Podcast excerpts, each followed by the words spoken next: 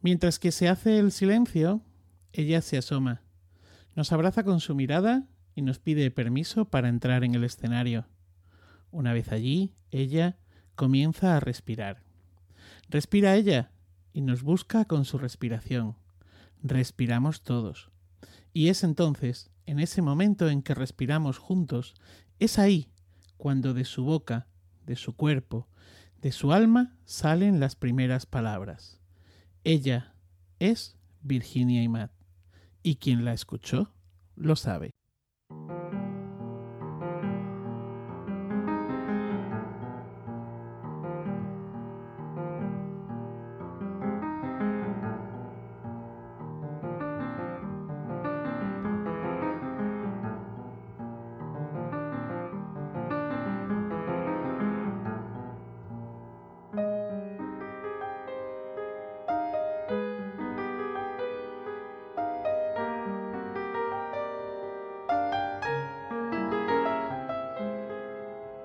Bienvenidas, bienvenidos. Somos Sandra, Pep y Manuel y esto es Iberoamérica de Cuento, un podcast quincenal dedicado al mundo de la narración oral, un podcast de la red de podcast Emilcar FM.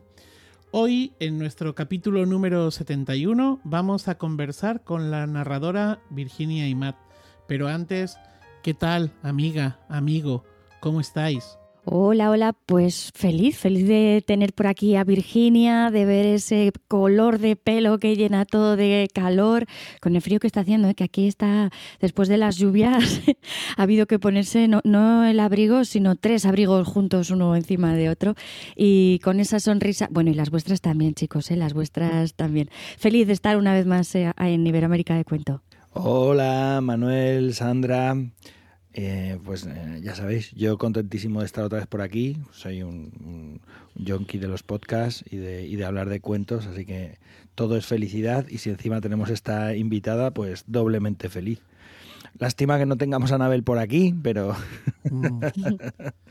claro, Anabel, Anabel con mucha pena de corazón no nos acompaña y es que, bueno, no ha podido ser. Cuestiones mayores reclaman su atención y no pudimos fijar con ella la grabación del del capítulo de hoy. Pero bueno, seguro que desde el otro lado, cuando escuche el Mm. podcast, lo disfrutará y se morderá las uñas de envidia, casi seguro. Virginia, muy buenas, ¿cómo estás? Bueno, pues feliz de estar aquí con vosotros, con vosotras, que, pero qué alegría, o sea, y me siento honrada. Gracias por la invitación. Es eh, un podcast que admiro, un trabajo que admiro, bueno, bueno. Hola Virginia, ¿cómo que- estás? Estoy encantada. Muy bien, me encuentro muy bien y, y, bueno, con, con muchas ganas de contar y de que me cuenten, que para mí suele ser, la verdad, estoy mal y me va bien que me cuenten. Y cuando estoy bien, me va bien que me cuenten. O sea, que es que me va bien que me cuenten siempre. A todos, a Has todos. venido, has venido al lugar adecuado, a esta, a esta casita nuestra de palabras, ¿sabes? O sea que aquí estamos eh, en el sitio de contar y de, y de escuchar. Bueno, pues nada, ella es Virginia Imat, como decía antes, es maestra, filóloga, payasa, cuentista y curiosa, muy curiosa. Tras estudiar magisterio y filología, trabajó en la educación de adultos, formada en clown, formadora, trabajó en el Circo del Sol en Orlando, fundadora de Oyulari Clown, de las eh, famosas clownclusiones, eh, es eh, amante de la nariz, de la máscara, y creo que es amante de la nariz y de la máscara, pues tanto como, como de las palabras. Tiene una larga trayectoria como narradora, ha reflexionado sobre el cuento, el mito, mujeres y narración, inclusión, el público, la infancia y más temas que iremos desvelando a lo largo de esta entrevista. Para Virginia Imaz, contar es, y abro comillas, hablar con una voz más vieja que las piedras, recuperar la memoria de las gentes que nos precedieron en el oficio de vivir, narrar como si estuviéramos junto al fuego del hogar o alrededor de la hoguera, encendiendo los recuerdos hasta que ardan todos los miedos y nos abracen todos los deseos. Cierro comillas. Pues yo creo, Virginia, que ya te lo estarás esperando y es que la pregunta es obligada, es una pregunta muy original y seguro que no te han hecho nunca antes. Y es cómo llegaste a esto de la narración oral. Pues em, yo me crié en oralidad, aunque quede a veces un poco así como de pedigrí decirlo, yo me crié en oralidad. Eh, lo digo sin, de veras que lo digo sin autoimportancia, pero me más mayor me voy haciendo, más privilegiada eh, me siento. Me crié sin tele, o sea, la tele llegó a mi vida a los 11 años, entonces ya el daño estaba hecho, ya era irreparable y, en mi familia la gente era muy, muy cotorra, muy cotilla, muy cuentera. Particularmente dos abuelas, pero también una tía abuela. Mi padre y mi madre cosían como oficio. Es un oficio que permite hablar, escuchar, compartir. Entonces, durante mucho tiempo yo creí que, que narrar era una forma de ser gente. Y cuando era chiquita, me preguntaron con cinco o seis años, me preguntaron, ¿y tú qué quieres ser de mayor? Y yo ni lo dudé, yo abuela. Porque para mí, abuela era la que contaba y la que tenía a todo el mundo escuchando. Y es que nos costaba meter baza a la chavalería en la mesa, ¿eh? O sea, había que levantar la mano porque, porque primero hablaba la gente adulta. Cuanto más mayor, más hablabas, ¿no? Entonces, a mí me parecía la caña. Tengo el recuerdo de veranos después de la siesta que salían, eh, pues eso, las mujeres de la familia, porque en los pueblos todo el mundo es familia, y la primera que salía con una silla se sentaba, se hacía un círculo alrededor, y la única diferencia era si salían tres de las más mayores, que solían salir poco, entonces se levantaba todo el mundo, aunque ya se hubiera armado el chinguito, se levantaban para que la más vieja no tuviera que avanzar, ¿no? Y entonces, pues la chavalería estamos, estábamos jugando por ahí y yo venía, bueno, veníamos a merendar y junto con la merienda, que yo creo que eso es una asociación, ¿no? O sea, ya los cuentos alimentan porque yo los asocio a la merienda, pues nos iban contando cositas y, era curioso porque la mayoría de los primos, que éramos todos primos y ahí, pues se quedaban un rato mientras que estaban merendando y luego se iban a correr. Y de los 35, 40 chavales y chavalas que estábamos, solo otra prima segunda o tercera y yo nos quedábamos a escuchar y éramos capaces de escuchar Mm, sin despeinarnos, ¿eh? o sea, desde la merienda hasta la cena. Y a mí se me quedó esa idea de que escuchar cuentos es, es muy hogar, es refugio, es, mm, es familia, es clan. O sea, lo asocio con todo eso. Sí, pero eh, esa, esa fortuna, ¿no? Esa infancia que te, que te ha cosido un traje a medida de palabras un traje grande en el que vas cabiendo eh, según te vas haciendo vieja y vas teniendo, rellenando de historias, ¿no? Eh, también se topa con la realidad, porque tú, mm, si no recuerdo mal, empezaste siendo profesora, maestra. Y, de ahí mm. eh, al salto de, contar, de vivir de contar, de, de, hacer de la palabra dicha el oficio, ¿cómo fue ese tránsito? Bueno, la verdad es que contar, yo no me recuerdo no contando, o sea, porque con 14 años en la biblioteca de Donosti, que era, yo era socia, para, para poder continuar en la biblioteca infantil, eh, tuve que hacerme colaboradora de las actividades de promoción a la lectura que había. O sea que la bibliotecaria me dijo, es que tú ya eres muy mayor y tienes que pasar a la biblioteca de grandes. Y dije, ya, bueno, ya pasaré, pero que yo quiero seguir viniendo aquí a, a leer cuentos, ¿no? Y entonces me dijo, pues la única manera, porque ya no puedes, es tener un carnet de colaboradora y venirte los sábados a la tarde a hacer cosas. Entonces, claro, yo leía en voz alta, contaba eh, ¿no? a, los críos y a las crías más pequeñas y hacíamos teatros. Tengo que deciros que en aquel grupo, uno de los años, coincidí con el Javier Burruchaga, de la Orquesta Mondragones, solo por poneros un ejemplo de la gente loca que nos encontramos allí en, un, en una época, ¿no? Una experiencia maravillosa. Entonces luego estuve de monitora de colonias y contaba contaba historias, contaba cuentos y, después estuve de maestra y contaba cuentos, historias en el aula. y además una caña porque es que los niños y las niñas pedían todos los días. Todos los días yo no me podía preparar algo, pero pues más o menos cada semana o así, pues, pues un cuentito por lo menos me preparaba, ¿no? Y, pero todo esto era un nivel muy amateur, esto no era un oficio, o sea, para nada. Y de repente, justo esta bibliotecaria de la que os estoy hablando, como yo digo, mi bibliotecaria de cabecera, Conchita Chaos, que ya murió, que la recuerdo siempre con mucha gratitud, mucho cariño, mm, me dijo, me llamó un día y me dice, oye, que va a haber la primera feria del libro y del disco vasco. Eh, y, me han pedido, mm, les he sugerido que hagan, me han pedido animaciones de promoción a la lectura y les he sugerido que te lleven a contar. Haces lo que haces aquí, tres sesiones en euskera, tres en castellano y, y oye, mm, di que sí que pagan.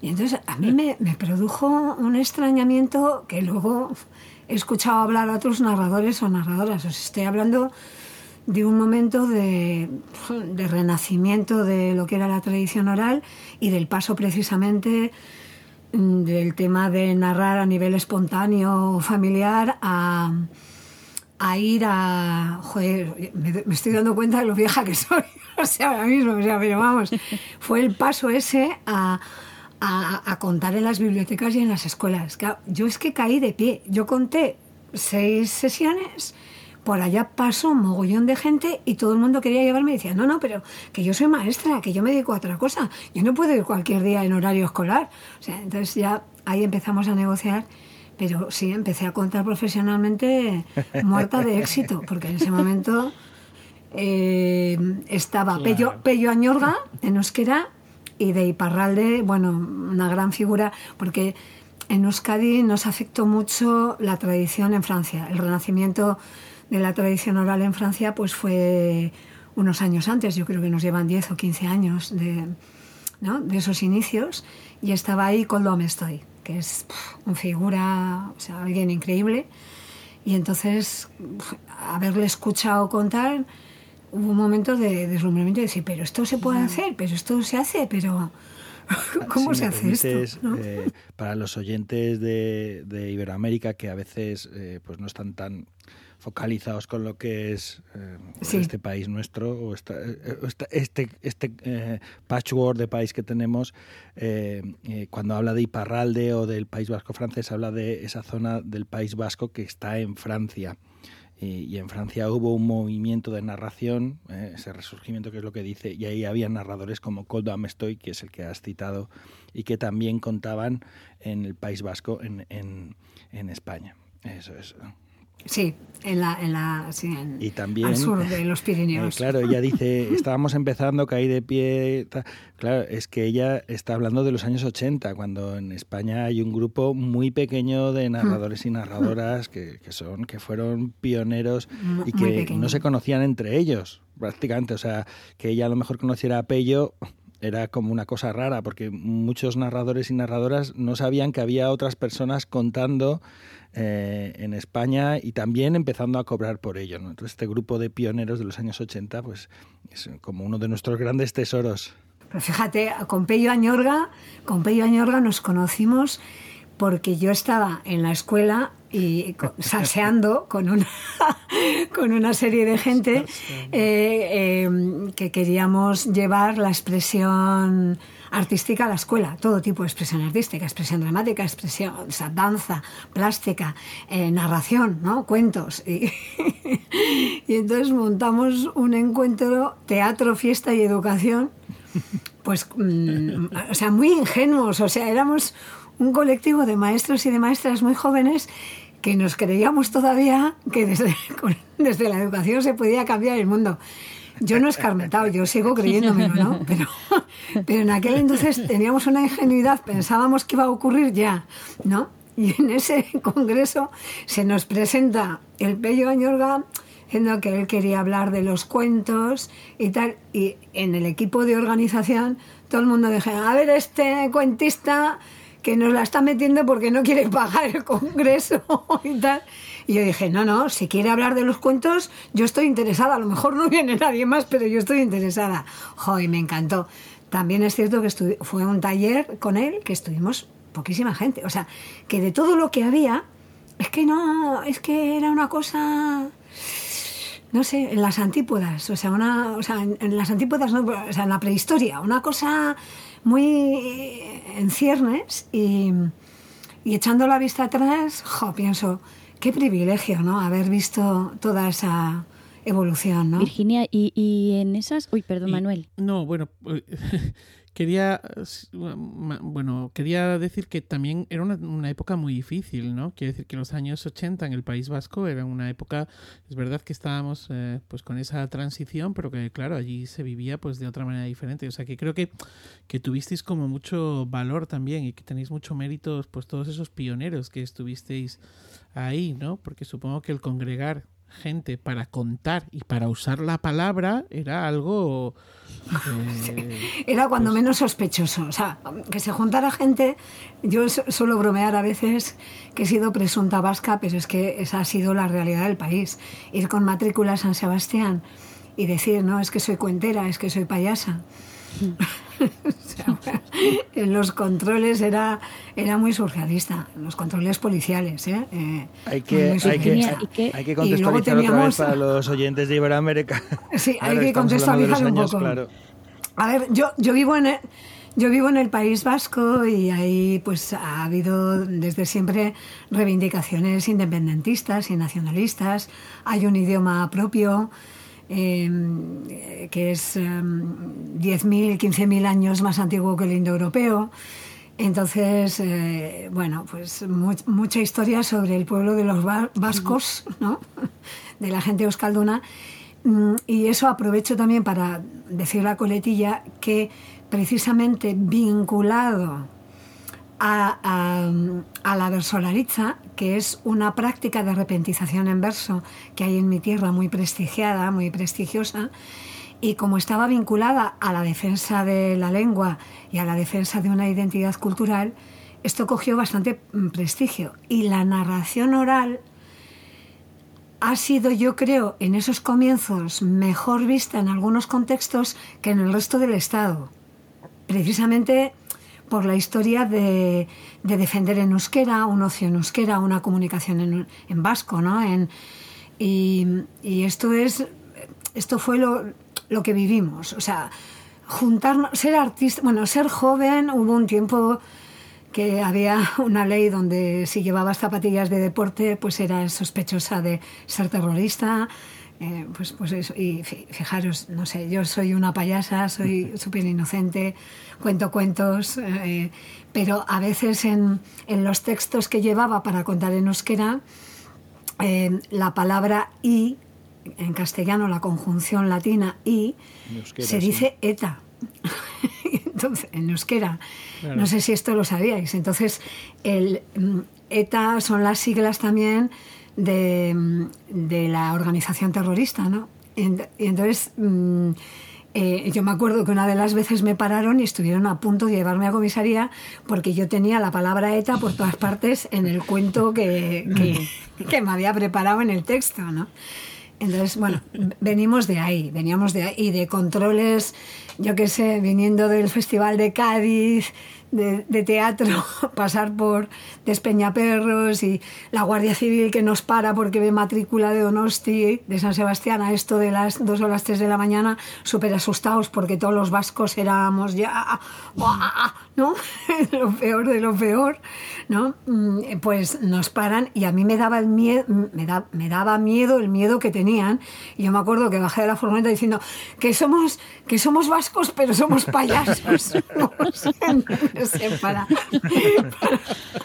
que venimos del festival de teatro y tal. Nos reímos ahora, bueno, pues, nos reímos eh, ahora, ahora nos podemos reír. Ahora nos podemos reír, pero, efectivamente, ahora nos podemos reír. Bueno, yo he estado también en estos encuentros restaurativos a veces de diferentes agentes sociales para trabajar sobre la paz, ¿no? Y, y había ha habido momentos muy complicados, muy, muy complicados. Pero ahí vamos y estoy muy feliz de, hacia dónde camina la gente de mi tierra. Virginia, volviendo, si me dejas un poco a esos orígenes, eh, tú tenías una mochila muy grande de lo que escuchabas esas tardes que te quedabas con la gente mayor en los corros.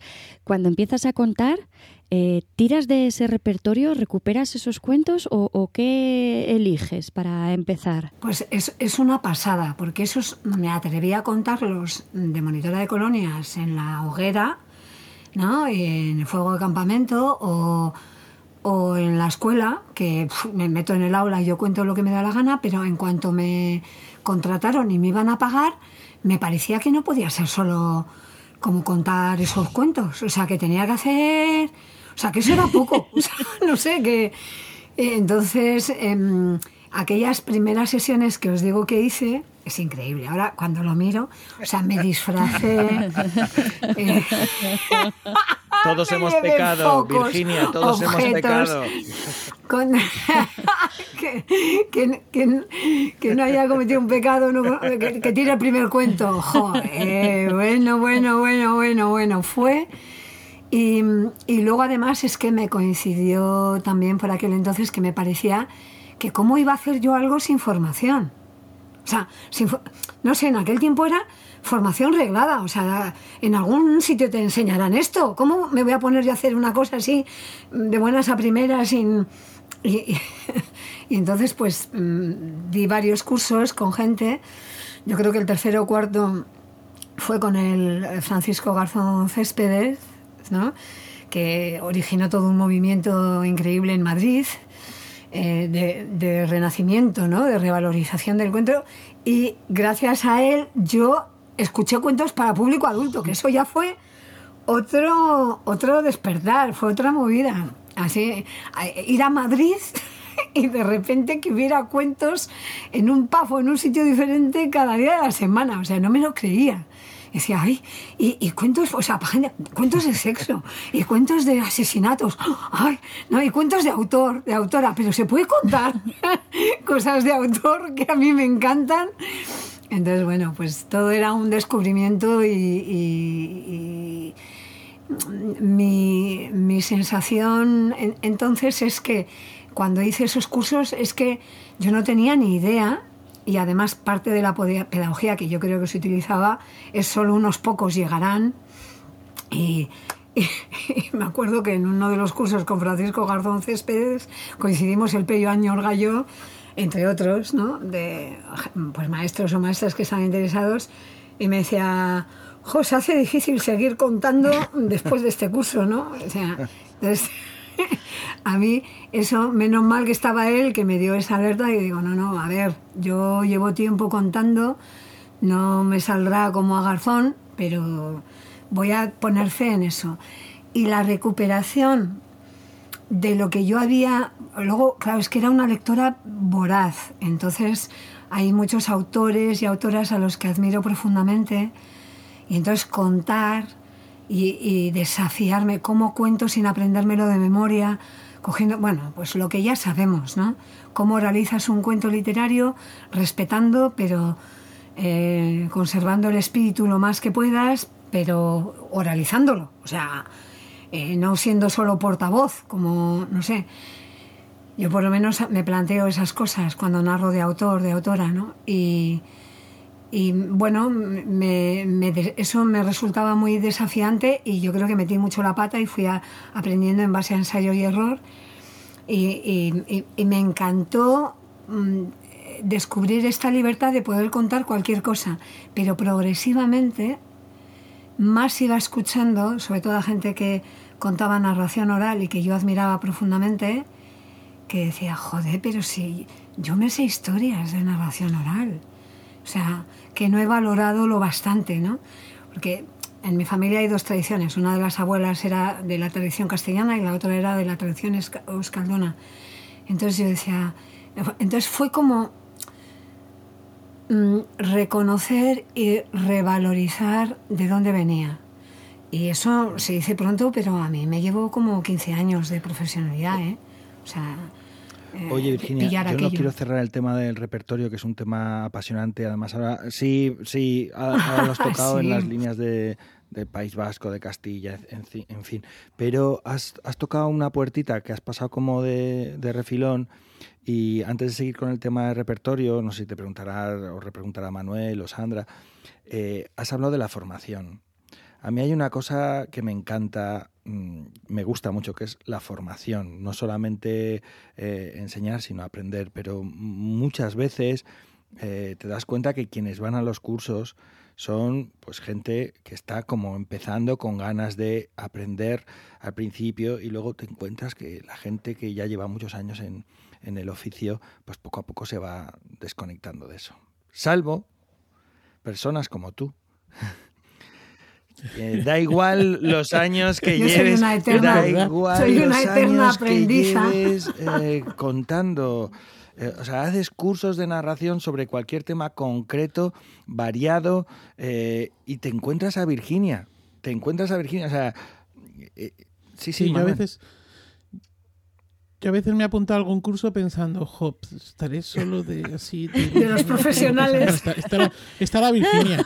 No, no de los profesionales, de los de edad. Digo, ah, no, estará Entonces, Virginia. eh, entiendo que, que eso es un plan. Bueno, eso, Claro, yo, por eso. yo es que creo en la formación. Cuéntanos, convéncenos eh, Pep. a todos O sea, los que te estamos mucho. escuchando ahora, porque yo escucho también el podcast luego. O sea, me, me emociona porque lo escucho y digo, ¿cómo mola este podcast? Me encanta.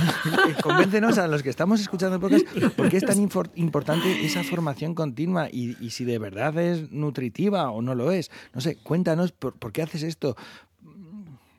Bueno, para mí sí, no sé, para, el rest- para hay gente que funciona muy bien en plan au- autodidacta, encapsulada y volviendo a descubrir eh, el fuego, ¿no? Eh, Empezando de cero. Yo, yo me mantengo humilde en relación a la tradición, a la gente que ha estado antes que nosotros, que nosotras, y también en cuanto a los iguales tan diversos que están haciendo búsquedas creativas que me resultan muy interesantes.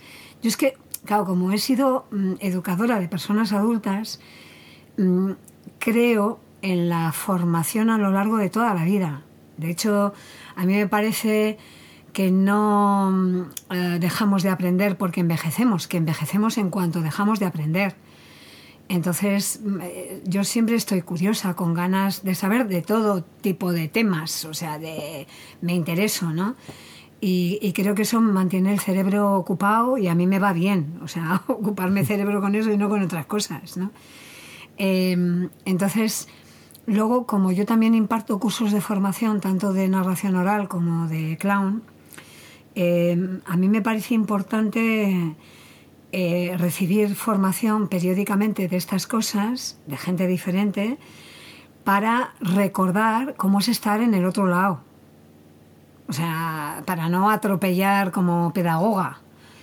Pero es que, además, eh, se, cada vez que pasas por un tema, tú no estás igual. El enfoque de quien lo está impartiendo no es lo mismo. Cada grupo es diferente y también nos forma, nos educa, ¿no? Las experiencias de cada quien. Bueno, eso a mí me parece una maravilla. Yo, formación como la que he hecho contigo, Pep Bonito, de repertorio, por ejemplo, pues, pues me parece muy inspiradora, muy estimulante, me da que pensar, me voy con tarea a casa, sueño contigo, ¡Qué, qué privilegio! desayuno Dios! contigo.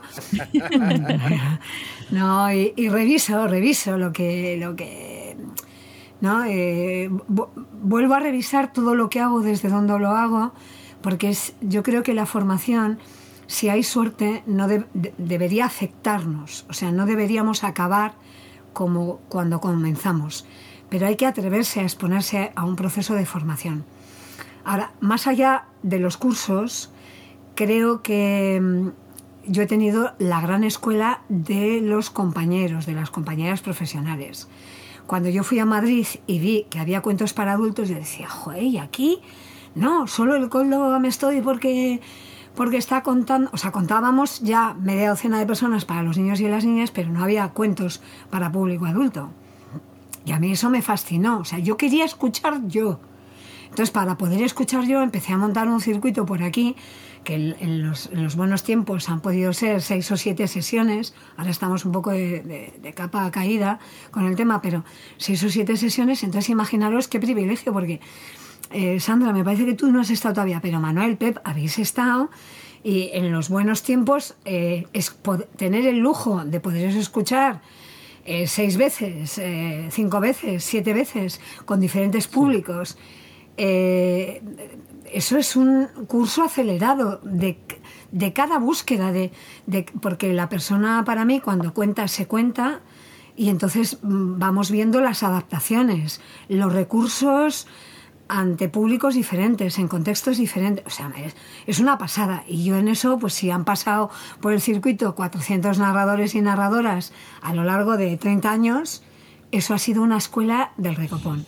Y yo sigo revalorizando. La primera escuela para mí es escuchar a otros, a otras. Siempre lo ha sido, ¿eh? desde mis abuelas hasta ahora los colegas. Y mm, eh, los colegas, no los amigos, que pueden ser también, sino la gente colega de profesión, ¿no? los otros cuenteros y narradoras. Y ahí estoy, o sea, yo, yo me mantengo humilde, tengo tanto que aprender, hay tanta cosa, ¿no?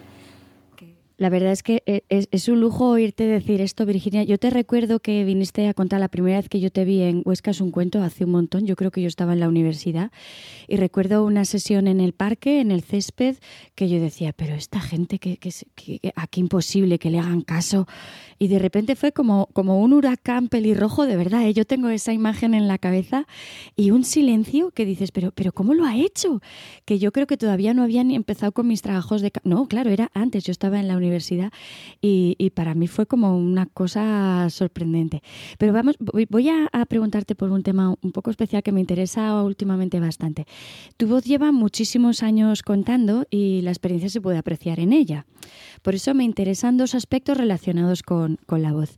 El primero como herramienta de trabajo, porque ¿cómo envejece tu garganta contigo? Porque claro, llevas tanto tiempo contando y, viviendo de la garganta que me interesa mucho esas voces que, oímos de gente que lleváis tanto tiempo contando y, mm, digo, ¿cómo, ¿cómo mantienen ese nivel? ¿Cómo se, eh, se escuchará ella de cuando empezó a contar a, cómo está ahora? Y luego, en segundo lugar, Em, ¿Cómo es tu voz a lo largo del tiempo dando sonido a las historias? ¿Crees que tu repertorio ha variado mucho en la temática desde que empezaste a contar? Igual son preguntas muy grandes, ¿eh? Igual. Sí, no, y sobre todo al hilo de la voz em, me parece entender que puede haber dos preguntas diferentes. Uno es en cuanto a la voz como herramienta, ¿no? Esa era, eh, cómo cuidar la, garganta, eh, el aparato vocal. Mm, durante bastante tiempo de mi vida yo tenía, me decían como una voz de cafallera, o sea que, y no fumaba, no bebía, intentaba dormir, no sé, o sea que a mí eso me parece básico para cuidar la voz. Em, lo que pasa que quizás en los primeros tiempos em, eh, compartía el hecho de ser maestra con el tema de contar. Entonces a mí lo que me agotaba eh, la garganta, la voz, era, era el magisterio, o sea, no el contar, ¿vale? Eh, no creo. No he hecho nunca nada especial, salvo eso, que afortunadamente no fumo, no bebo y no, iba a decir, no ando con hombres, no, o sea, es, no. Y, y, intento dormir, intento descansar, porque, por ejemplo, en mí sí que noto que mi voz, eh, hablando, fisiológicamente hablando, se despierta como una hora, una hora y pico más tarde que yo. Em, entonces eso tengo que saberlo, porque si tengo contadas eh, muy temprano por la mañana, eh, yo o me levanto antes o hago ejercicios de calentamiento y tal. mi experiencia también en escena como teatrera, pues sí que me ha dado pistas para trabajar la voz, pero para mí el gran secreto, fisiológicamente hablando, es respirar. ¿De dónde viene la voz?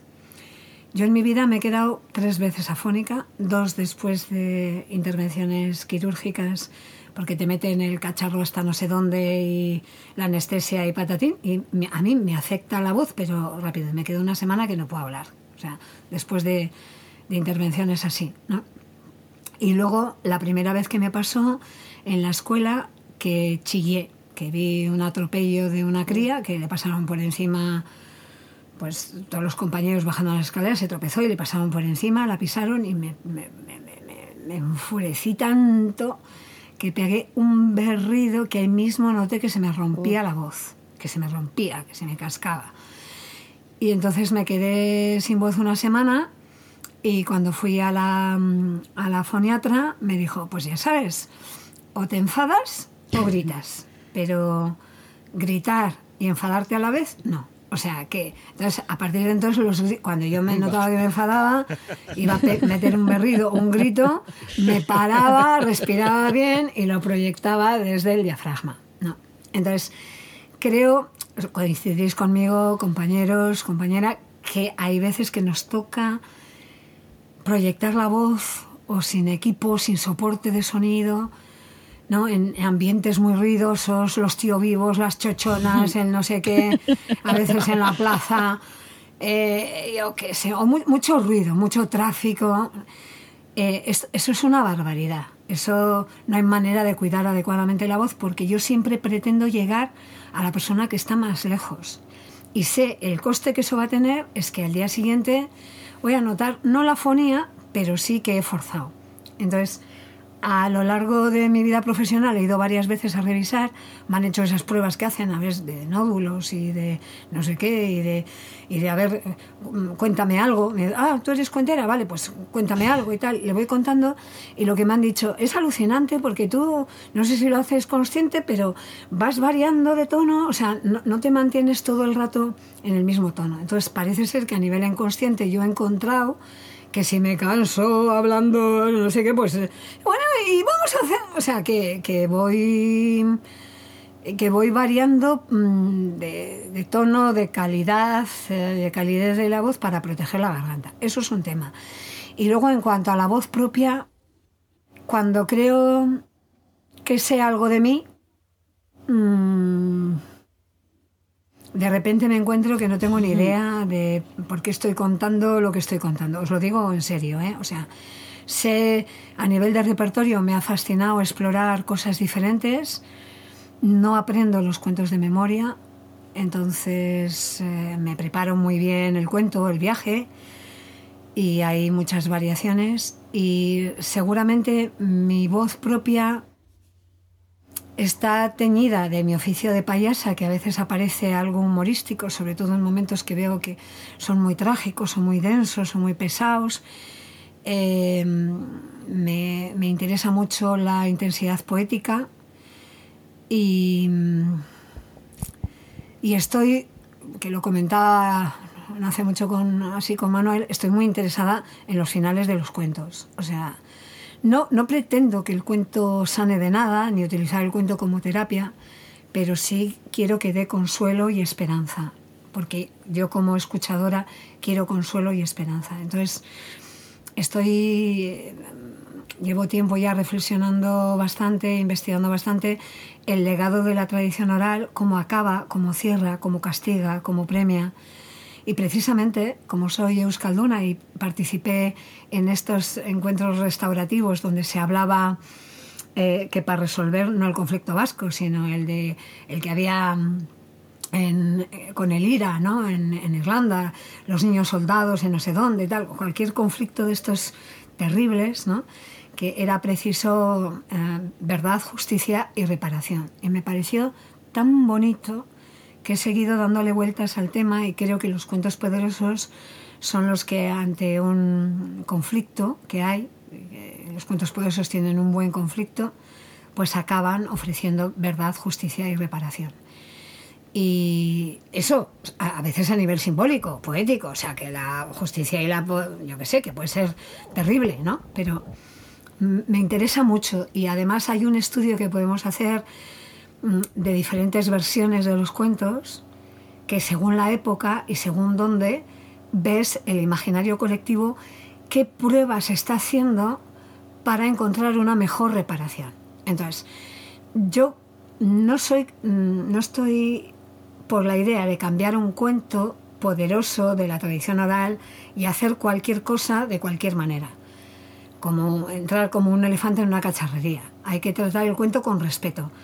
Pero lo esencial del cuento, lo simbólico, que está más allá de los prejuicios, eh, de diferentes colonizaciones de épocas, de censuras, de tal, eso hay que distinguir qué es lo que permanece porque si no mm, te cargas el cuento. Y a veces dentro de eso esencial el final tiene problemas, tiene problemas para ser reparador. Entonces mm, es fascinante eh, versiones de algunos cuentos, qué diferentes son, ¿no? Las búsquedas que, pues, que, que la tribu ha ido haciendo, no, no, a mí este final no me gusta, Y, en eso yo siempre recuerdo a una de mis abuelas, la Euskalduna, que un cuento que me gustaba mucho y que me contaba de la mitología vasca, mm, pues ya no, no, no mucho tiempo antes de morirse me lo volvió a contar porque se lo pedí y me dijo, bueno, te tengo que decir que yo a este cuento le he cambiado un poco el final, ¿no? Y me lo decía con, con pudor, como si hubiera cometido algún delito pero yo creo que me dio como este permiso desde el respeto de decir, ah, eh, los tiempos cambian, los auditorios cambian, los valores cambian y, los cuentos cambian, queramos o no. Pues entonces pongámosle la mayor conciencia posible sin intentar que el cuento diga lo que no dice, ni utilizarlo para adoctrinar o para ser moralizantes y, estamos ahí siempre en el filo, ¿no? Eh, yo por lo menos noto que ese es un desafío que tenemos. siempre defiendo que, la tradición oral está viva y que los cuentos siguen vivos precisamente porque han tenido la habilidad de poder adaptarse a cada momento. La historia es que, has dicho una palabra muy importante, que es entrar en los cuentos con respeto. No podemos quitar esas estructuras o esas imágenes poderosas que tienen para que todo acabe con buenismo, que, ese es el problema que encontramos en la mayoría. Yo es que he escuchado, ah, no, no voy a decir el nombre, por favor. no, pero si aquí no te oye nadie, no pasa nada. Una compañera, a una compañera contando un cuento de Caperucita y el lobo y diciendo, bueno, pero es que ahora quedan muy pocos lobos, ¿no? Están en extinción, entonces le vamos a perdonar porque el lobo no lo va a volver a hacer. Y entonces los niños y las niñas, no, o sea, quieren matar al lobo, al depredador, como sea. Y entonces, no, lo vamos a perdonar por esta vez, ¿vale? Porque es que, bueno, tal. Y, entonces acaba el cuento y los niños y las niñas yo les he visto hacer, o sea, mm, no llevarse la mano a la frente, ¿no? Y suspirar diciendo, pero bueno, ¿en manos de qué adultos estamos? No se enteran que no se puede dejar un lobo suelto vivo en el imaginario que va a seguir comiéndose a todo pichichi. Oye, si me dejáis, este, este fin de semana vimos una obra de teatro había muchos cuentos enlazados uno detrás de otro. Hicieron una versión de, lo, de, los tres cerditos. Por supuesto, el lobo y los cerditos quedan como amigos. Y atención, montan eh, aerogeneradores, porque como el lobo sopla tanto, yo cuando lo vi dije, ay, por Dios. ¡Ay, qué miedo! ¡Ay, qué miedo! Que ahora los depredadores son ecologistas también. Me cuelo. Entonces, una mujer feminista eh, mm, eh, vindicadora como tú puede defender al mismo tiempo el cuento de tradición oral. ¿Cómo es eso? ¿Eso, eso casa o no casa? Bueno, pues esta es una de las preguntas que me hacen muy a menudo, porque como yo ya tengo la etiqueta de feminista y además pienso que lo soy, es decir, creo que todo el mundo aquí lo somos, eh, porque defendemos la igualdad de oportunidades entre hombres y mujeres. O sea, es un mundo más equitativo, inclusivo, más justo. Otra cosa es cómo vemos de llegar o estrategias y todo eso allá que podríamos ver, ¿no? Eh, diferencias. Entonces, mm, en, el tema del feminismo, yo me acuerdo, no, recuerdo ahora qué ministra de Cultura era la que teníamos, que dijo que los cuentos tradicionales, pues que eran sexistas, que bueno, una barbaridad y tal, y entonces me llamaron rápidamente los medios eh, y esperaban que yo estuviera de acuerdo con la ministra de Cultura. O sea, a ver, me hubiera encantado estar de acuerdo con ella por mujer ¿no? y por, que alguien en la cultura eh, pusiera el foco sobre los cuentos. pero mm, no estoy de acuerdo.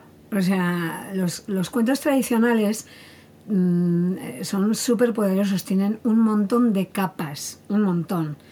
Entonces, la versión del, de la Edad Media de un cuento y la versión del Renacimiento y la versión ilustrada y la versión contemporánea no es la misma. Y se va vistiendo, se va poniendo el ropaje de cosas diferentes. Tampoco quiero decir con esto que todo vale. O sea, pero en la tradición oral, ¿cuál ha sido uno de los mayores problemas? Que los cuentos que nos han llegado son los cuentos que ha permitido la censura fundamentalmente de la dictadura que vivimos aquí y de la iglesia. Y entonces hay personajes de hombres mm, que no seguían el arquetipo masculino eh, de macho man, de bueno, de hombres como hay que ser, y las mujeres que no seguían, que eran de repente audaces o no, sé, o sea, o sea, pues si no eran así, eh, estos cuentos se censuraban y no llegaban. Pero es como, por ejemplo, en eh, La niña que regala albahaca, hay versiones donde la niña acaba metiéndole al príncipe, que es un abusón, un rábano por el culo. Y se queda tan pichi y se van y ahí se cierra ya, reparación y tal. Bueno, pues hay versiones Mm, muy maniqueas, ¿cómo se le va a meter a un príncipe un rábano por el culo? Si encima el príncipe se quiere casar con la muchacha, pues entonces la muchacha se tiene que casar con el príncipe, sea como sea, y no se le mete un rábano por el culo. Entonces, claro, ahí empezamos con lo tabú, con lo político, la gente se queda muy en el pie de la letra, en la superficie, ¿no? Si cuentas un cuento de princesas o de reyes, ya eso tiene que ver con la familia Borbón, no me fastidies, o sea, no, o sea es, como los niños y las niñas lo tienen claro. Yo cuando digo, bueno, ¿y qué hace un rey? Eh, lo tienen claro, te contestan, mandar. O sea, que el nivel simbólico lo tienen claro. Un rey y una reina es quien se manda solo. Quien no le manda a nadie, se manda solo. Y a mí eso, a nivel simbólico, me parece un concepto maravilloso y, creo que con estas cosas eh, sobre lo que el cuento dice o no dice. Hay veces que la gente se queda tan en la superficie que se carga el cuento. Por ejemplo, la leyenda de San Jorge y el dragón, esto a nivel simbólico y alquímico. Hay muchos estudios y ya, bueno, como entramos en interpretaciones, podemos considerar cualquier cosa. Pero eh, San Jorge representa el ser humano, o sea, hombres y mujeres. Eh, la princesa es el alma, ¿no? Y el dragón son los demonios interiores. Entonces es la confrontación de un ser humano con sus propios demonios, con su lado oscuro, para liberar el alma. Y esta, es de, tiempo atrás una de las lecturas posibles a nivel arquetípico y simbólico. Si yo me quedo en que es un cuento sexista, violento, donde un tipo no hace más que, encima santo, ¿no?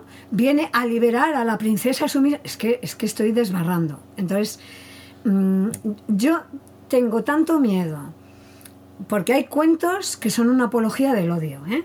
hacia las mujeres y otros cuentos hacia odio hacia los hombres o hacia los hombres de esta cultura o hacia los, los jóvenes o hacia los viejos. O sea, hay cuentos que son apología del odio.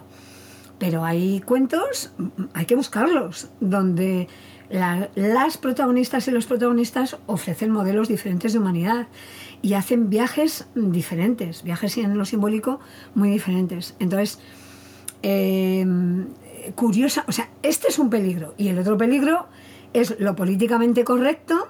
Somos tan correctas que de repente la protagonista es ya perfecta desde el principio. No tiene nada que aprender. O sea, va a hacer un viaje total para no aprender nada, porque como ya es perfecta desde el principio, entonces esta, esta protagonista es muy difícil de identificarse con ella. Pero es como que no queda bien que la princesa sea vulnerable, que tenga miedo, que, eh, o que la protagonista tenga no sé qué.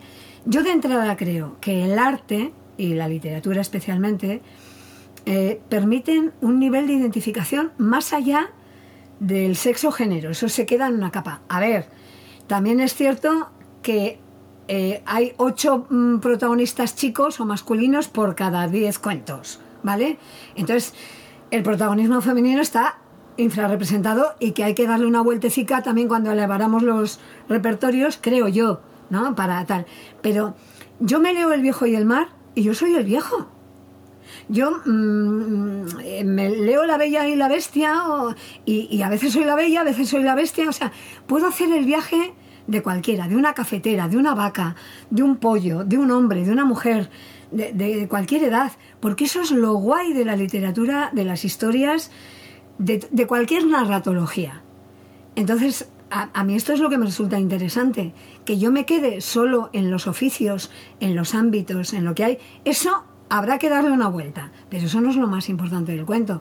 Entonces, dejar de contar un cuento tradicional porque es machista, y además es no darnos cuenta de que cuando contamos, nos contamos. Que yo puedo contar el texto sexista a tope y con mi cuerpo, mi aliento, mi mirada, mi gesto, estar porque siempre hay un doble lenguaje al menos en la narración en vivo y en directo. Uno es lo que se dice y el otro es mm, desde dónde se dice, con qué está diciendo el aliento. Y entonces hay veces que eso cuestiona más que lo otro, ¿no? Eh, y, si tú tienes el trabajo hecho, no te lo tienes que aprender de memoria. ¿Cómo ser feminista de memoria? O sea, o queda bien. O sea, es que no... Es, si ya lo tienes incorporado en tu vida, pero eso es como, como el racismo o como... ¿No? Pues como otros prejuicios, ¿no? Claro, pero es que yo creo que estamos en unos tiempos absolutamente locos con todo esto y lo peor es que llega un momento en el que incluso nos, nos, lo cuestiona, o sea que está bien que nos lo cuestionemos, pero desde ese punto en el que tú estás hablando, ¿no? Eh, no el llegar a autocensurarnos, que creo que ya es lo peor de, de lo peor. Nosotros en uno de nuestros espectáculos de repente nos dimos cuenta por las caras que ponían dos personas del público que debían de ser como súper animalistas, eh, porque, bueno, retorcíamos el pescuezo a tres pollos, a tres gallos, el cuento del cura, el ama y los gallos, y luego hacíamos la matanza de un cerdo. No nos, no nos deteníamos de la matanza del cerdo, pero claro, al cerdo se le cortaba el cuello, se desangraba y se sacaban las carnes, ¿no? Y, y empezamos a encontrarnos eso y, bueno, con bastante acierto un día, eh, porque salió espontáneo, dijimos que sepan todos al final del espectáculo, que sepan ustedes que ninguno de los animales utilizados en estos cuentos han sufrido daño alguno. y ha quedado, ha quedado incorporado. Al espectáculo, porque, pero, pero eso, o sea, llega un momento en el que tú estás narrando y estás viendo una reacción con algo como esto, ¿no? Que aquí ya no estamos hablando de género ni nada por el estilo, con algo como esto y, y ves que hay gente que se está incomodando porque estás matando animales, ¿no? Em, entonces, bueno, pues eso. Eh, no sé si queréis preguntar algo, porque yo tenía así, un, ha salido una cosa que has dicho antes, el tema, sí, Sandra, ¿querías preguntar algo al hilo de esto? Sí, yo quería un poquito más hablar de esto y sobre todo un poco en lo que son las metáforas, porque es verdad que cuando nosotros elegimos cuentos tenemos una idea o no, a veces eliges un cuento porque te gusta y no sabes realmente por qué viene y influimos en él sin ser conscientes del todo, pero a veces es eso, te elige el cuento y, y lo cuentas. Pero claro, contamos las palabras, contamos con el cuerpo, como tú también decías, y jugamos a que haya una metáfora o perseguimos que haya eh, esa información que queremos, que luego rasquen. Pero yo a veces me encuentro con público que, yo no sé si es que son vagos o, los estamos educando para que no piensen o, o, qué es lo que está ocurriendo, pero no solo en sesiones de niños, sino incluso en adultos que se quedan en la literalidad total, o sea, no, no vamos más allá. ¿Qué opinas de esto? ¿Tenemos que seguir insistiendo? ¿Nos tenemos que acostumbrar? ¿Tenemos que ser peleones? Mm, no, yo, yo no tengo la idea de público vago. Yo lo que creo es que estamos en un mundo muy audiovisual con muchísima información y, y ahora tenemos que protegernos bastante de la cantidad de estímulos que recibimos. O sea, hay, hay mucho estímulo, entonces eh, corremos el riesgo de enloquecer y parte de la protección es mm, cerrar como algunos canales. Entonces, si en el cuento no es tanto una metáfora, o sea, como el cuento tiene que estar todo él, todo él, en, eh, en un lenguaje metafórico, en un, o sea, lleno de símbolos, lleno de arquetipos, eh, con, con una salida del tiempo cotidiano. Eh, y entonces ahí el cuento trabaja pese a la gente. O sea, pese a quien lo cuenta, te diré más, no solo pese a quien lo escucha, sino que a veces el cuento consigue contar lo que tiene que contar pese a quien lo cuenta. Eh, que eso es la releche. O sea, que hay que confiar que hay cuentos poderosos, que también eh, los podemos hacer más o menos poderosos, pero que hay cuentos que llegan porque son poderosos, porque traen mucho, mucho pozo, mucho sedimento. ¿no? Entonces, mm, yo, yo creo que hay dificultades para mantener la atención cada vez más. Eh, los tiempos van cambiando. De siempre ha habido gente inquieta, pero esto va en aumento, sobre todo entre los niños y las niñas, y no solo entre los niños y las niñas, entre la gente adulta. Gente adulta que te viene a escuchar y que está con el móvil, o sea, mientras que te está escuchando. O sea, que está, le da tiempo a mandar algún WhatsApp o ver si ha recibido correo. Está como en el multitask, ¿no? Y flipas porque puede ser que haya gente que encima esté escuchando. O sea, que realmente esté escuchando, que le dé tiempo, ¿no? Pero eso, la modernidad ha traído problemas de atención y problemas de escucha de calidad. Y, luego el viaje que se propone eh, en un cuento poderoso es que mueve mucho. Entonces hay gente que dice, yo aquí casi como que no entro o me desengancho. O para cuando se quieren dar cuenta ya han entrado. Bueno, eso es una de las cosas en relación a los públicos. Yo creo que con lo que tenemos que lidiar sobre todo es con público infantil hiperestimulado y con problemas de atención, que no saben escuchar porque a escuchar se aprende siendo escuchado, siendo escuchada. Entonces a los niños y niñas en la actualidad no se les escucha, se les pone con la pantalla como guardería y entonces no aprenden a escuchar, les cuesta mucho. Y este es uno de los temas. A mí me preocupa más el tema del público cautivo. No me refiero solo al, público de las prisiones, de la cárcel, eh, que, a veces es el que entra mejor en la narración porque es una forma de evasión, de irse fuera de donde está. No, me refiero sobre todo al público que no ha elegido que quiere estar allí. Fundamentalmente los niños y las niñas y contadas escolares y, tal, ¿no? Entonces ahí tú tienes un rato para seducir a ese auditorio y convencerles de que el tipo de lenguaje que tú vas a utilizar en general no es el que utilizan sus maestros, sus maestras, su madre, su padre. O sea, es, es otro. Son palabras, pero mm, es otra cosa. Y, en ese sentido, a, mí, cuando me preguntan, ¿tú para qué público te gusta escuchar? A mí, al que, al, a ser posible, el que ha elegido venir a escuchar. Cuando eso se da, es maravilloso, porque en el resto hay que trabajar, hay que trabajar un, poquito más. Eh, yo creo mucho que necesitamos cada vez más narración oral, porque mm, lo hablamos el otro día con Manuel, hay un, hay un libro maravilloso de la crisis de la narración. Ay, ahora soy tan mala. Manuel, ¿recuerdas el, el autor? Eh, vi, un, no sé qué, es un, surcoreano muy interesante. Sí, el filósofo. no sé, sí, no sé si tú lo pues conoces. es que lo ha leído mi hijo, el, libro ese es de filosofía. Oh, una maravilla, una, una maravilla. y entonces habla de que en la actualidad, em, eh, con el storytelling, que no se cuentan historias, o sea, se cuentan mm, como sucedáneos, todo muy rápido, ¿no? O sea, eh, tiene que ser un reel, una historia muy rápida, con estímulo audiovisual. Entonces habla de que estamos a falta de historias, o sea, que ahora, porque las historias crean comunidad.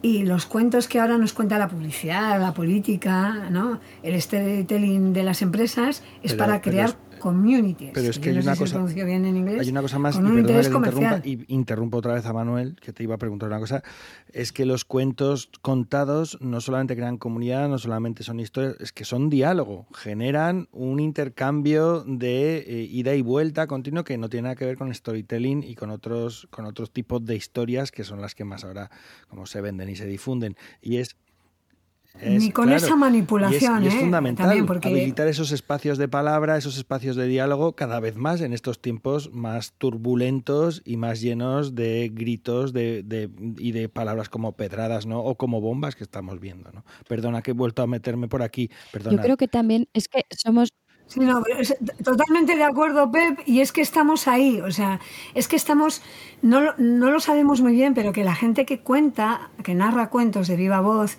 y que escucha, está en un, estamos en un ejercicio de resistencia poética, ¿no? Ante una modernidad de locura. Pero yo creo que es que sobre todo estamos secuestrados eh, en el tiempo, porque eh, eh, lo que realmente hace falta son espacios donde te puedas sentar y estarte quieto allí, que no haya nada que te despiste y disfrutas. Entonces, claro, vas a sesiones de cuentos con, con críos de dos, tres, cinco años. Es que jamás lo había visto quieto una hora entera. Pero ¿le habías dado una hora entera para que pudiera estar quieto? que es que esta es otra, que corremos tanto que yo creo que no les damos ni a los pequeños ni a los mayores ¿eh? el tiempo de poder sentarse a escuchar. No es que haya, no sé si es mala escucha, es que no les damos ese, ese tiempo para que la puedan hacer. Perdón, Manuel, que me he colado. Mira, no, no, eh, porque sí tiene que ver un poco con todo esto y es una cosa que en alguna ocasión he escuchado a Virginia que creo mm, que, que, va por ahí precisamente estas últimas intervenciones que estamos haciendo y es el tema de la colonización, descolonización de los, de los cuentos, ¿no? Que nos han colonizado el imaginario. ¿Puedes incidir o hablar de eso, por favor? Sí, mm, eh, ahora, en la actualidad, no solamente los niños y las niñas, todas las personas tenemos un montón de imágenes pero la mayoría no son imágenes propias, son imágenes de la publicidad, de lo audiovisual, ¿no? Eh, y entonces todo eso viene con los estereotipos y con la manipulación que necesitan para venta, donde se, muestra eh, cómo tiene que ser el tipo de humanidad. O sea, hay, hay gente que es VIP eh, y hay gente pues que, que no llega a gente, que no tiene derechos, ¿no? A mí me molesta terriblemente, por ejemplo, la colonización sobre la estética, sobre la, belleza. Yo por eso hago terrorismo eh, simbólico, ¿no? O sea, empieza a describir, ¿no? Era una muchacha bonita, como la Virgen del Rocío, ¿no? Con una melena larga, morena, con la piel azabache, ¿no? Y cuando salía a la plaza del pueblo iba arrastrando su cojera con un salero, que una sístole, diástole, arrítmico, ¿no? Y, tal. y entonces, claro, ya les he jodido a todo el mundo, porque no se puede ser bella y coja, ¿no? Entonces, mm, es como revalorizar mm, lo vivo, es hermoso, eh, eh, eh, de hecho, además, la narración oral tradicional anda que no se fija en lo excluido, en lo pequeño, en lo diferente, en lo grotesco, en lo monstruoso, ¿no? Entonces, eh, eso hay que darle una vuelta. Entonces, mm, cuando narramos cuentos, hay veces que los niños y las niñas te piden el álbum ilustrado. Yo si tengo que hacer una hora del cuento y son muy chiquis y veo ya que se me dispersan, pues quizás el último o hago una cosa más de teatro dando roles y tal, ¿no? Pues para cubrir la hora que te piden, que a veces con media hora sería suficiente. Y yo soy de las chapas, o sea que no soy mezquina con el tiempo, pero prefiero que se queden los niños y las niñas a ganas de uno más que saturados y aburridos con el último, ¿no? O sea, entonces eh, les, les planteo, no sé, les planteo esto o cuento con el álbum, ¿no? Eh, porque también tenemos una historia, eh, Pepe, yo a ti te escuchaba así también, o sea, creo que coincidimos muchos, ¿no? O sea, con, con esta cosa de mediación entre el álbum ilustrado, entre la lectura y, y, los niños y las niñas que no conocen esos libros, ¿no? Eso, eso puede venir. Pero los niños y las niñas te piden todo el rato la imagen. Si te la piden y se la das, no hacen la propia. ¿Vale? Y entonces yo he hecho algún trabajo con aulas de gente, colega que sigue en el magisterio, de contar una historia de princesas, por ejemplo, y, caballeros, y les cuento el cuento y luego les pido que dibujen. ¿no? Eh, entonces he hecho pruebas diferentes, dando mucha información de cómo son, dando apenas, y al pedir que lo dibujen, o sea, el estereotipo es Disney total. O sea, pero el, el Disney más rancio, porque Disney también ahora está contando para vender, o sea, se va adaptando a los tiempos, introduce otras cosas, ¿no? Pero, eh, o sea, una princesa con tacones, con pestañas largas, rubia, y cuando yo a lo mejor a veces he dicho, ¿no? Una princesa morena o una princesa chiquitita, chiquitita, o una princesa, mm, ¿no? O sea, muy grande, que medía dos metros, ¿no? O sea, eh, eh, eh, no, no filtran porque el propio, la colonización que tenemos, no filtra, no, no filtramos, porque la colonización que tenemos mm, sesga, pero a unos niveles increíbles, la información que estamos recibiendo.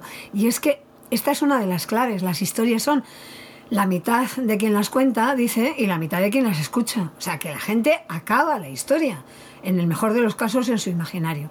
Entonces, al final imaginar es recombinar las, las imágenes que ya tenemos, pero hay que dar una opción ¿no? a, la gente y sobre todo a las nuevas generaciones un tiempo para que elaboren imágenes propias, o sea, más, más allá del estereotipo. Y además hacer mucha educación cuestionando las imágenes que recibimos. Porque, por ejemplo, se habla de madre, tienes una madre en el cuento. Pues es que todas las madres que nos vienen son las de potitos bledines, o sea, caucásicos y, unas, unas mujeres estupendas, treintañeras, que no parecen madres, la verdad. O sea, eh, porque una, una, madre con un bebé normalmente no tiene esa pinta. O sea, tarda como dos años en, peinarse, en ducharse, o sea, eh, eh, según mi experiencia. Entonces, uh, eh, plantear que una madre en un cuento africano es plantear una madre de otro color, o una madre oriental, o, con otra tez, o una madre con, cinco criaturas. Joder, que es que hay muchas realidades en el mundo. Entonces, para mí descolonizar es, y creo que la narración oral y cada quien que cuenta y que cuenta su versión contribuye a eso, ayuda a la diversidad. No hay una única verdad, no hay una única versión oficial eh, hay muchas imágenes posibles. Y yo, después de que han hecho a veces la imagen, las imágenes propias, cuando he contado un cuento de algún ilustrado, luego remito al cuento y digo, mirad, lo que os habéis imaginado es así, el cuento es como os lo habéis imaginado, pero yo me he inspirado en alguien que se imaginó el cuento de esta otra manera. Entonces, claro, les da mucha curiosidad mucha curiosidad, pero hay muchos niños y niñas que dicen, no, es mejor mi monstruo, o es mejor mi príncipe, o es mejor mi pirata. Esto me recuerda mucho a la bruja rechinadientes de Pep, cuando contaba la bruja dientes y no enseñaba el álbum. Decía, no, no, que no quiero que lo veáis, que es mucho mejor la vuestra. Y, se quedaban ahí con unas ganas todos de, de ver ese. Y es verdad que luego eh, algunos críos, por ejemplo, cuando estuve en Huesca, luego a la semana siguiente que yo estuve con, con los clubs de lectura, decían, es que es muy fea la del cuento, la, mía era mejor. y decía, claro, puede ser para un lado o para otro. Oye, Virginia, y... Mm, Eres narradora, pero eres también payasa. Eh, esa nariz te permite poder distanciarte y dar esa imagen más diversa, te permite alimentarte con otro lenguaje, otros movimientos para enriquecer los cuentos. ¿Cómo, cómo están vinculados los, los dos oficios? En mi foro interno, para mí, cuando cuento, cuento. Y cuando estoy en clown, estoy enmascarada y esa es otra movida. Lo que pasa es que a nada que el cuento tenga algo de humor, o posibilidad de meter algo de humor, la payasa asoma, o sea, como una especie de dulce esquizofrenia y, a veces la tengo que sujetar porque no le toca, Para mí, en general, en general, eh, el clown es humor con, con algo de poesía. Dicen también que el clown es eh, poeta en acción, ¿no? Y, em, y narrar es eh, abrir la puerta a la poesía, a la intensidad poética, simbólica, al lenguaje metafórico y meter ocasionalmente algo de humor. Entonces, ser las dos cosas me trae problemas, o sea, a nivel profesional. Uno de los más evidentes es cuando voy a ir a contar ya he aprendido, lo aviso, pero así todo, pues la gente hace lo que le da la gana. voy a contar, les he mandado la foto en civil, o sea, de Virginia como narradora, Y y me sacan en el cartel para anunciar que es publicidad engañosa a la payasa, ¿no? Eh, luego también hay mucha decepción, porque creen que me voy a disfrazar.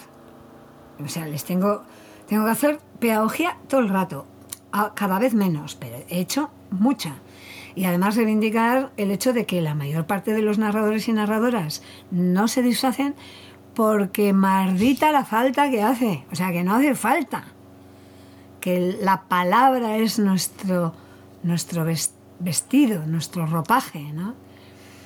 Y mm, la metáfora. O sea, estam- estamos vestidos, vestidas de metáforas. Entonces me juega también en contra, ah, como ya digo, como de- a nivel de comparaciones, porque anda, no sé si os ha pasado, hay, hay gente que es de comparar todo el rato. Que con- Sandra, si contamos tú y yo, solo por el hecho de ser mujeres, ya nos van a comparar, porque es que le he visto una, pero era como no sé qué, pero o tenía el pelo rojo como tú. Pues a mí como payasa me comparan, por ejemplo, todo el rato con Lina Morgan, que la admiro un mogollón, pero que yo no tengo nada que ver con Lina Morgan. O sea, muy poco. O sea, es ella controla del código clown y yo también. Entonces, lo guay de los narradores y las narradoras es esta búsqueda de la unicidad, de la voz propia, de, de lo que es único en cada quien, ¿no? Entonces, claro, a mí lo de las comparaciones, digo, ya estamos otra vez. Entonces, eso ya es duro, ¿no? Y sobre todo que comparen a gente con más trayectoria con menos, ¿no? O sea, yo voy a hacer una contada colectiva y yo digo, ay, por favor, dejadme para el final, porque incluso a veces los propios narradores y narradoras, si son más jóvenes, dicen, es que cualquiera cuenta detrás de Virginia, que no sé si os habrá pasado eso a vosotros, pero yo digo, joder, perdonar por llevar más tiempo, o sea, de verdad. soy más vieja, tiene sus desventajas para otras cosas, ¿no? No, no, puedo ocultarlo. Entonces, eso se me hace duro, pero ya que me comparen mi lado de narradora con mi lado de payasa, lo flipo. O sea, ¿con qué le he gustado más o con qué le he gustado menos? No, perdona, es que yo bailando no soy igual que contando. O, eh, no lo sé, o sea, es que no sé, son, son ámbitos, son narratologías diferentes, entonces yo soy diferente haciendo cada cosa y el género es diferente. ¿Que tú prefieres reírte? Porque eso también tenemos todo un tema de público adulto, sobre todo, que quiere reírse a como de lugar. Es que estamos a falta de reírnos. Pero yo justo cuando cuento, pues no siempre soy tan, tan cómica como... En general no, o sea, tengo algún repertorio cómico, meto algún chispazo, pero no es, no es lo que busco cuando Oye. narro, ¿no? Y, sí, una, y una última cosa, y lo peor ya es cuando te comparan entre un repertorio y otro. O sea, eh, pues es que, bueno, pues me alegro que te, te haya gustado más que el otro, pero pues, yo qué sé. pues, pues, no sé, es que es, es que es un tema de vivimos en un mundo con medida emocional, que nos comparan todo el rato con otros o con otras y en general pa' peor. Eso desde chiquitos, desde chiquitas. Para, ay, pues fíjate tu hermano, fíjate tu hermana, o mira tu primo, o yo a tu edad, eso el padre o la madre, o la maestra, fijaros todos en este o en esta, ¿no? Nos comparan, nos comparan todo el rato pa' peor. Entonces, esto no ayuda a descubrir que en materia expresiva todas las personas somos únicas. O sea, yo no puedo hacer reír como nadie y nadie puede hacer reír como yo. Yo no puedo contar como nadie, por mucho que le admire, pero nadie puede contar como yo. Entonces, claro, a mí me han llegado a, decir, gente que me programa, a decir, ah, hostias, o sea, perdón, o sea, tú eres, tú eres la original, ¿no? O sea, eso quiere decir que ha habido mucha gente copiándome, copiándome el cuento, copiándome la manera, y yo digo, ¿qué? ¿Cómo? ¿Perdona? Entonces, no, no ayuda nada esa comparación, mete a la- Todo el mundo aprendemos escuchando a otros, vemos recursos y búsquedas diferentes y hacemos con eso nuestra propia coctelera, pero que no ayuda nada para buscar la voz propia, eh, este, este plagio, esta imitación, esta... y en la narración lo hemos visto mucho. Una, una, última pregunta porque nos vamos ya de tiempo y además ¿qué, qué puede ser la respuesta? Ay. Es que Virginia, sería, o sea, podríamos hacer un podcast de horas contigo, reconozcámoslo, porque encima Pero de estamos aquí los tres escuchando.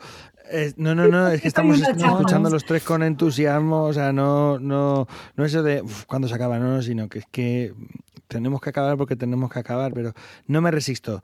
Eh, dices que hay diferencia, obviamente, entre la Virginia eh, que hace clown y que, y que cuenta, pero hay también diferencia entre la Virginia que cuenta cuando cuenta en francés o en euskera o en castellano. Sí, claro. Eh, esto yo, yo lo he comentado en alguna ocasión, el hecho de ser bilingüe o trilingüe. A ver, en general, cuando hablo en francés yo me noto distinta. O, o cuando hablo en euskera me noto... so- soy diferente, o sea, yo creo que la manera de respirar, eh, de poner... Me, me reconozco, ¿eh? Digo, ah, sí, bueno, Esta soy yo. que me habita ahora Pero, mismo. mm, No, pero eso... sí, sí, pero es como... También creo que soy diferente cuando narro para niños y niñas de tres años, aunque no ponga... No, no, infantilice la contada. Creo que soy diferente que cuando narro a gente de 16 o a gente de 30. O sea, vamos adaptando a los contextos. Y claro, el tema del idioma mm, y yo creo que influye mucho. Primero porque nadie es bilingüe o trilingüe mm, en estado puro. Entonces eh, yo me manejo mucho mejor en castellano. Mi, se- lengua- mi segunda lengua es el francés. y el euskera es la tercera que aprendí. Entonces, cuanto más tarde he llegado a ese idioma, mi competencia lingüística es menor, mi capacidad de improvisar o de buscar frases o de dar... o sea, si me lo aprendo de memoria, claro, pero es que yo intento no aprendérmelo de memoria, sino utilizar el, el vocabulario y las expresiones y los giros que necesito para llegar a decir lo que quiero y busco además varias posibilidades en cada relato, ¿no? Entonces, claro, si por ejemplo en euskera estoy diciendo cosas que normalmente no digo en mi euskera cotidiano, eh, me resulta más complicado que en castellano, porque en castellano también hay veces que digo cosas contando que no suelo decir cuando voy a comprar el pan, ¿no? o sea, pero, pero tengo más, más recursos. Entonces, no es igual, pero a nivel afectivo también se mueven cosas diferentes, depende del entorno. Y ahí, y cada ámbito lingüístico y cada espacio, cada lugar, cada momento hay contadas que son para el recuerdo y es por la implicación afectiva que tienen para ti, o sea, que como narrador o como narradora, ¿no?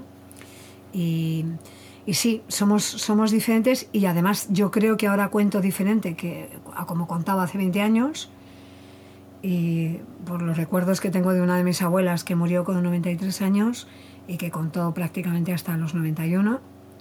O sea, yo me imagino que si llego a esa edad y lúcida como para contar, si llego con la lucidez que llegaba esta, que llegó esta abuela, no, no contaré ahora, espero, o sea, lo mismo que cuando con esos años. No, no creo, espero que no. Bueno, pues estamos llegando al final y Pep me ha lanzado un guante en el chat y, y con mucho pudor, pudor no sé, eh, con mucho con mucho respeto lo recojo. Y es que Virginia, o sea, nos has dado así como un curso acelerado de narración oral, pero yo no sé muy bien si lo he entendido bien o no lo he entendido bien. Porque, o sea, para no me ha quedado claro lo de si para narrar hay que ser presunto, presunta, eh, prosciutto o qué es lo que hay que ser. Luego, lo que sí que me ha quedado claro es que hay que vestirse de civil y que para que la voz te dé, pues que no hay que fumar, Ni andar con fumar, hombres. no hay que beber. Pero ve- no ve hay con hombres, ir Manuel. con- No, no, tú ve con No, hombres. con hombres conviene, con conviene andar. Y entonces tendrás, tendrás la voz descansada, pero también otras partes de tu cuerpo estarán bastante descansadas. Es cuestión de elegir. También me ha quedado claro que hay que ser más viejo para contar así de otra manera y mejor. Y, que no, no hay que querer ser Lina Morgan en esto de, narrar. Y, bueno, pues que es, es, bueno reconocerse en los 16 y en los 30. Bueno, yo creo que si te reconoces así todo el cuerpo, pues mucho mejor, porque te dará gustito. Y, y nada, que a mí me gusta la payasa, me gusta la cuentista y sobre todo me gustas tú, Virginia, que eres una auténtica... Qué bonitas conclusiones que te ha hecho. Qué bonito. y qué divertido. Bravo, bravo, bravo, Te voy a contratar de payaso. No, no. no, esto, ahora me estoy arrepintiendo totalmente. No, pues para nada. No, no, no, Jota, no lo quites, no lo quites. No, para nada, para nada. Mil gracias. Bueno, qué regalo, Manuel. Gracias, gracias a ti. Pep, Sandra, os despedís bueno, de Virginia, Virginia de, de, verdad, un placer, un placer como siempre hablar contigo, escucharte, eh, polemizar, reír, sobre todo reír y, y, bueno, pasar tiempo contigo. Y a los oyentes, a las oyentes, muchísimas gracias por estar ahí porque son los que dan sentido a esto que hacemos. Abrazos. Virginia, la verdad es que ha sido una maravilla, es verdad, aunque lo dijera como de payaso, que ha sido un curso express y, con ganas de que no se acabara. Yo decía, ay, no, un, poquito más, un poquito más. Me ha gustado muchísimo una frase que has dicho eh, cuando estabas hablando al principio de esos corros y de esas abuelas que has dicho, narrar es una forma de ser gente. Yo creo que narrar y poder compartir estos ratos con vosotros es hacernos gente y, cada vez más valiosa. Muchísimas gracias por tu generosidad, Virginia, y por compartir este ratito con nosotros. Me estáis emocionando, mil gracias. A ti, a ti. Mil gracias. Y también gente, a la gente que escucha. Muchas gracias.